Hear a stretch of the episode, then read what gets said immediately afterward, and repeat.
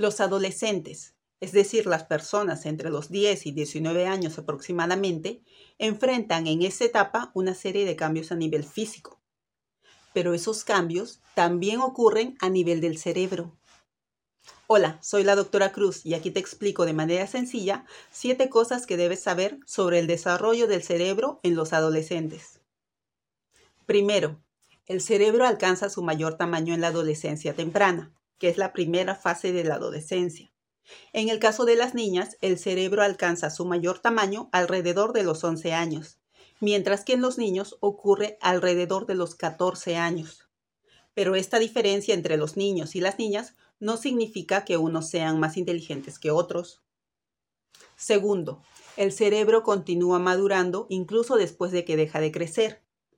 Aunque el cerebro puede haber alcanzado su tamaño máximo y dejar de crecer, aún le falta desarrollarse y madurar, y eso sucede entre los 25 a 30 años de edad. La parte frontal del cerebro, llamada corteza prefrontal, es una de las últimas regiones del cerebro en madurar.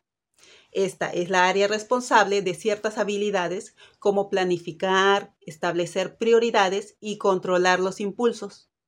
Debido a que estas habilidades aún se están desarrollando, es más probable que los adolescentes participen en comportamientos arriesgados, sin tener en cuenta las posibles consecuencias de sus decisiones. Tercero, el cerebro adolescente está listo para aprender y adaptarse. El cerebro de los adolescentes tiene mucha plasticidad, lo que significa que puede cambiar, adaptarse y responder a su entorno. Las actividades académicas o mentales desafiantes el ejercicio y las actividades creativas como el arte pueden ayudar al cerebro a madurar y aprender.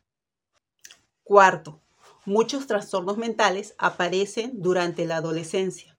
Los cambios continuos en el cerebro, junto con los cambios físicos, emocionales y sociales, pueden hacer que los adolescentes sean vulnerables a problemas de salud mental.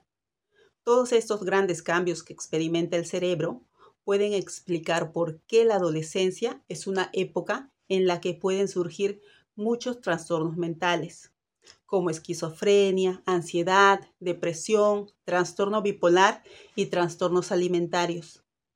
Sobre cómo identificar los trastornos de la alimentación, te hablé en una clase anterior. Puedes revisarla. Quinto, el cerebro adolescente puede ser más susceptible al estrés. Debido a que el cerebro adolescente todavía está en desarrollo, los jóvenes pueden responder al estrés de manera diferente que los adultos, lo que podría originar trastornos mentales relacionados con el estrés, como ansiedad y depresión. La atención consciente, llamada en inglés mindfulness, es el proceso psicológico de prestar atención activamente al momento actual que puede ayudar a los adolescentes a sobrellevar y a reducir el estrés. Sobre esto y sobre las diferencias entre ansiedad y depresión, te hablaré en la siguiente clase. Sexto, los adolescentes necesitan dormir más horas que los niños y los adultos.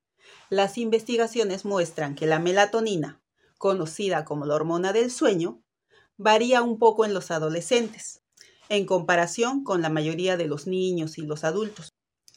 Se dice que esta hormona en la sangre de los adolescentes se eleva un poco más tarde por las noches y disminuye un poco más tarde por las mañanas. Esta diferencia puede explicar por qué muchos adolescentes se quedan despiertos hasta tarde en la noche y les cuesta levantarse por la mañana temprano. Los adolescentes en general deben dormir entre 9 y 10 horas por noche, pero la mayoría de ellos no duermen lo suficiente. La falta de sueño puede dificultar la atención, aumentarles la impulsividad e incrementar el riesgo de irritabilidad o depresión. 7. El cerebro de los adolescentes es resistente.